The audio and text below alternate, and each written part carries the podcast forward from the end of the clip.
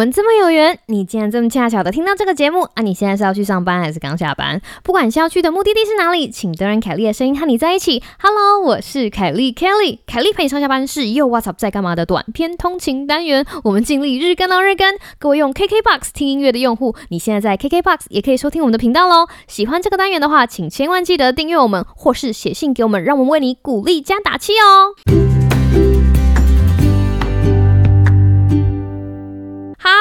各位听众朋友，大家好！非常开心的看你继续回来，凯莉陪你上下班。那个，我昨天收到了一个很有趣的听众的来信哦，他跟我讲说，他其实是都是在洗澡的时候听我们的节目，然后我听了之后，当下就觉得不行，你知道洗澡的时候会有哗啦啦的水声，所以我就跟那个听众讲说，那我下次在录音的时候会努力的讲大声一点，讲在洗澡的时候我就可以听到凯莉的声音。然后我跟这个可爱的听众讲完之后，他马上跟我讲说，凯莉，那个我我会放大声一点。所以你不用担心，你就 维持你平常的语速跟声量就好了。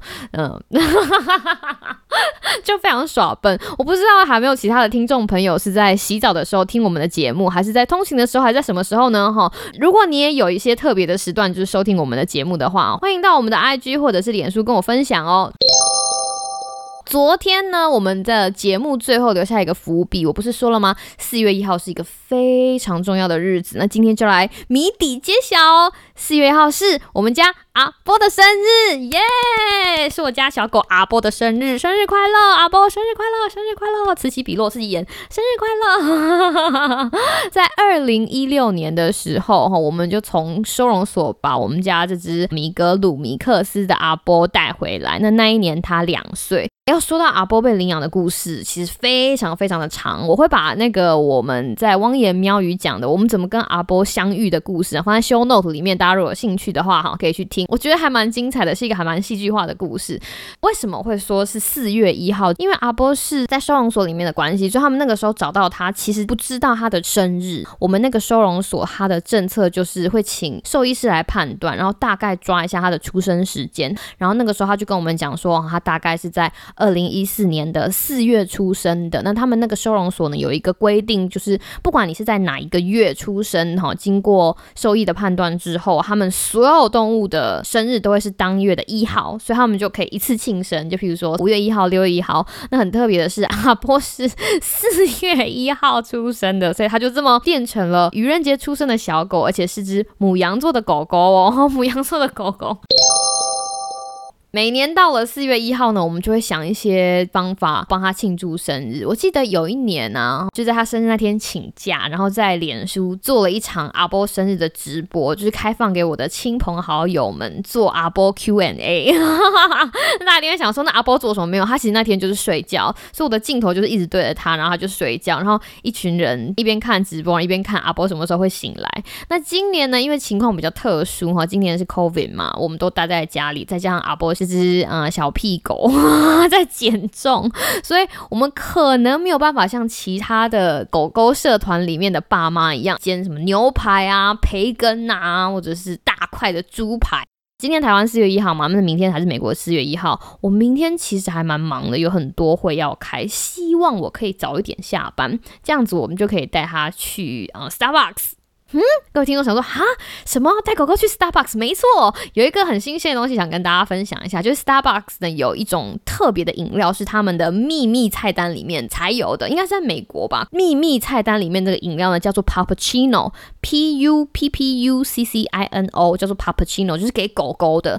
听起来名字很炫，它其实就是用那个 Espresso 的杯子里面装鲜奶油，然后你如果去买咖啡的时候，你就跟他讲说，我有一只狗狗哈，然后可不可以给我一杯 Puppuccino，然后他就会给你一杯，所以这就是为什么很大多数的我的同事，如果他们是有养狗的人的话，我们。基本上不会到 Starbucks 以外的地方买咖啡。好比说星期六早上，如果你想要喝一杯咖啡的话，你就用那种德来速，你狗狗就在后座，我就会把车子停在那个停车场，然后一边喝我的饮料，不管是姜糖玛奇朵或者新冰乐，我们家阿波就在后面把他的那一杯 Puppuccino 解决掉，然后他就会带着一个啊我好幸福的表情，就是给我看。所以啦，因为我们已经好一阵子没有出去买咖啡了，因为都待在家喝 家里的咖啡，喝家里的茶，所以明天希望有机会的话哈，可以带他去。吃 Puppuccino 哈，如果有的话呢，我再把照片你知道贴上网给大家看。认真跟他讲，为什么我真的觉得四月一号就是阿波生日对我来说是一个重要的日子。其实不止我，应该说阿波的出现对我跟娃娃鱼来说都是一个很重要的日子。我觉得这件事情要说到我的本业，就是我念的是公共卫生嘛。然后公共卫生最近的趋势已经从关怀大家的身体健康，一直延续到了心理健康。也就是说，要照顾到每个人的心理健康这件事情已经越来越重要了。我那个时候在念研究所的时候，基本上就已经意识到了这是一条不归路，就是压力很大的不归路。其实应该说，不管念书或者是工作都是一样，就是你快要接近毕业的时候，然后你要找工作，然后你踏入你人生的下一个阶段，那个压力真的只是有增无减。那怎么办？通常到这里的时候，大家就两手一摊，说怎么办？因为学生你会觉得说啊，我只要考完了期中考，耶，压力就没了；或者考完期末考，耶，压力就没了。可是人生不一样，就是要一直下去，而且你就会一直长大，身上的责任会越来越多。那你总是得要找一点方法来帮自己舒压。我其实那个时候一直在想说，到底是一个什么样子的方法？哦，在我毕业找工作之后，可以一直让我有一些压力的释放。有的人可能会说啊，那我们就找朋友说。可是你要知道，就跟我同龄的朋友，其实大。大家都面临非常相似的情况，也没有人像年轻的时候一样三步就把东西倒给别人，你知道吗？我一直在思考这个问题的答案的时候呢，刚刚好娃娃鱼他们实验室有一个年度实验室的野餐，然后他们就要找一个人帮他们拍照，那那个时候我就去帮他们摄影。然后我觉得很有趣的一件事情就是，除了我跟娃娃鱼还有另外一对情侣之外，他们实验室其他美国人基本上家里都有狗。有趣在哪里？是因为娃娃鱼的实验室是一个非常糙的实验室，他们的实验室的生活非常的忙碌。那个时候他在做实验，有的时候会做到晚上十一二点才回来。然后我们基本上如果要碰面的话，要不就是晚上非常晚，要不然早上起来非常早。所以在这样子高压的情况之下，怎么大家还会有时间养狗？那那个时候我就一边跟大家拍照，一边就问大家，其他人才告诉我们。说，因为对他们来说。照顾他们的狗狗所得到的好处会远远超过于现实的压力。你这件事情真的，大家好好想想，在国外念研究所，尤其是要做实验，这个压力不是盖的。但是这群疯狂的美国人都选择了养宠物，让我觉得，诶，这件事情好像应该要考虑哦。那个时候我们其实已经约好了娃娃鱼的朋友要去收容所看小狗，但是因为我们已经签了学校的宿舍，所以这件事情就作罢。因为学校宿舍里面不能养宠物，但是这个事情就像一个种子。一样埋在凯莉的心里，所以我毕业之后，当我确定说这个社区可以养狗之后，我跟娃娃鱼做的第一件事情就是去收容所找狗，然后就养狗了，真的非常的美好。我们觉得我们养狗，这是我们毕业之后做的最正确的一个决定，真的没有在骗你。我还有另外一个族群想要推荐，就是推荐给爸爸妈妈养。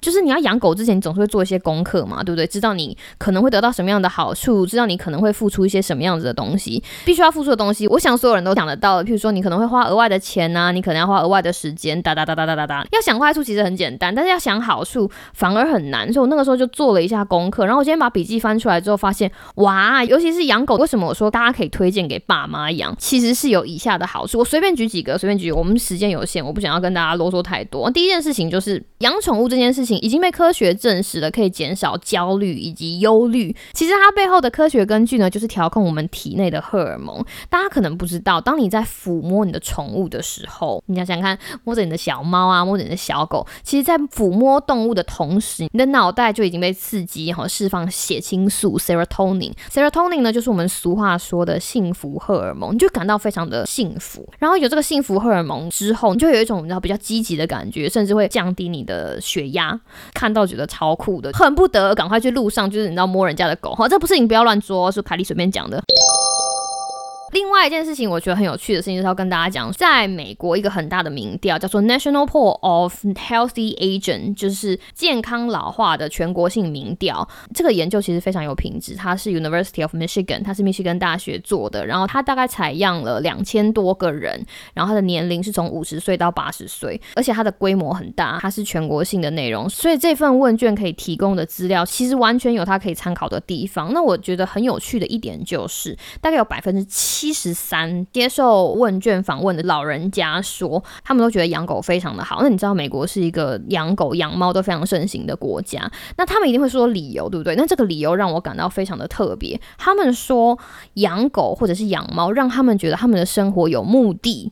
这件事情其实非常的重要，为什么呢？因为很多人，尤其是进入了爸爸妈妈那个年纪，譬如说退休或者是空巢期，子女都长大，他们有的人会觉得说啊，你知道生活没有意义哈，整天就是问说啊，怎么不结婚呐？对，怎么不生小孩啊？这种事情在台湾会发生，美国也会发生哦哈。但是养狗或者是养猫，有宠物的陪伴，就是会让长辈觉得说，哎，生活有一个目的。为什么？因为毛小孩要照顾嘛。那讲到这里，听众可能会说，嗯。你知道吗？毛小孩照顾很麻烦啊，或者什么什么什么。我那个时候也是抱着这样子的心态，觉得这群老人家怎么会觉得说养狗养猫是利大于弊的事情呢？哈，最重要一件事情就是，因为不管是小狗或者是小猫，他们的日常生活的规律其实都很固定。因为我养狗哈，我举这个例子比较简单，比如说他早上就要去上厕所，回来他可能要晒个日光浴啊，然后中午要去上一次厕所，然后几点要吃饭啊，几点要睡觉。像我们家阿波的生活其实是非常规律的。那有这样子的规律，其实在某种种程度上也帮助了家里的老人家习惯这样子的规律。那当规律被建立起来之后，你就觉得说，哦，我什么时候应该要做什么，什么时候应该要做什么。除了增加活动之外，也会增加心理的平静。你就会少了很多时间在那里东想西想，然后觉得啊，我拍命啦，我可怜呐，啊，我儿子怎么还不找女朋友啦？啊，我女儿怎么还没有换工作？类似这一种的，就是他们的生活因为这样子的规律有了目的。这件事情对于五十岁以上的。老人家尤其重要。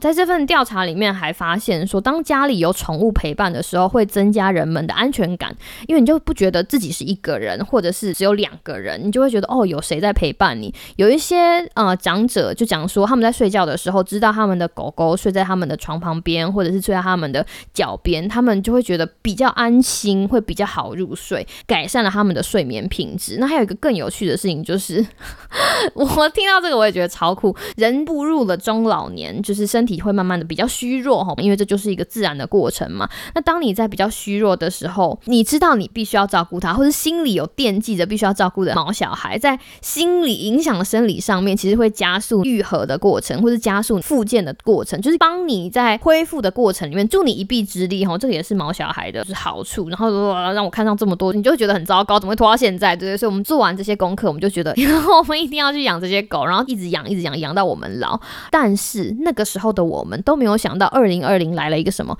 来了一个 COVID nineteen。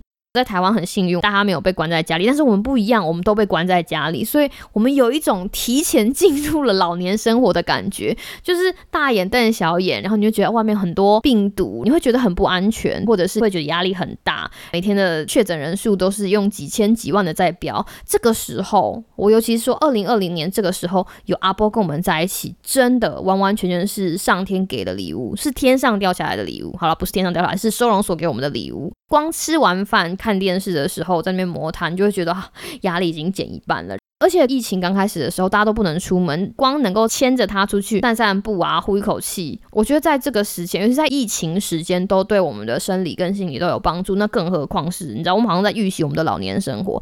所以啦，就是今年的生日，他一定会喝到那杯 pappuccino 的，好不好？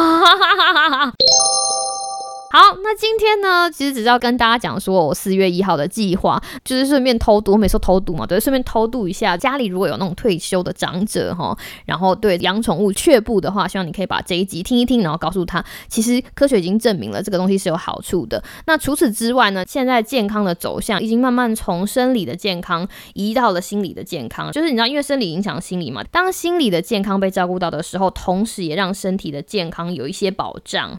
基本上，如果去上别人家的节目，都会提到这个概念，但在在我们自己的频道好像没有讲到很多。那就是心情急救箱，就是你要在平常状况很好的时候，就塞一些东西放在心情急救箱里面，然后在你心情就是比较 low 的时候啊，或者是比较 down 的时候再拿出来用，就是跟平常的急救箱一样，其实它是一个心情的急救箱。那讲到这里，大家一定会想说，哎，那凯莉你的心情急救箱有什么？我就打开里面就有一只狗啦，现在它就已经占了我的心情急救箱的百分之八十，剩下的东西我们以后有机会。再说我的急救箱里面有阿波，你的有什么呢？啊，接下来就是放假的时间了，希望大家都可以在放假的时间好好考虑一下，要把什么东西放在你的心情急救箱里面。如果你真的想不到，养一只狗或是养一只猫猫吧。我是凯莉，希望你有个美好的今天跟明天。那我们就下次再见喽，拜拜。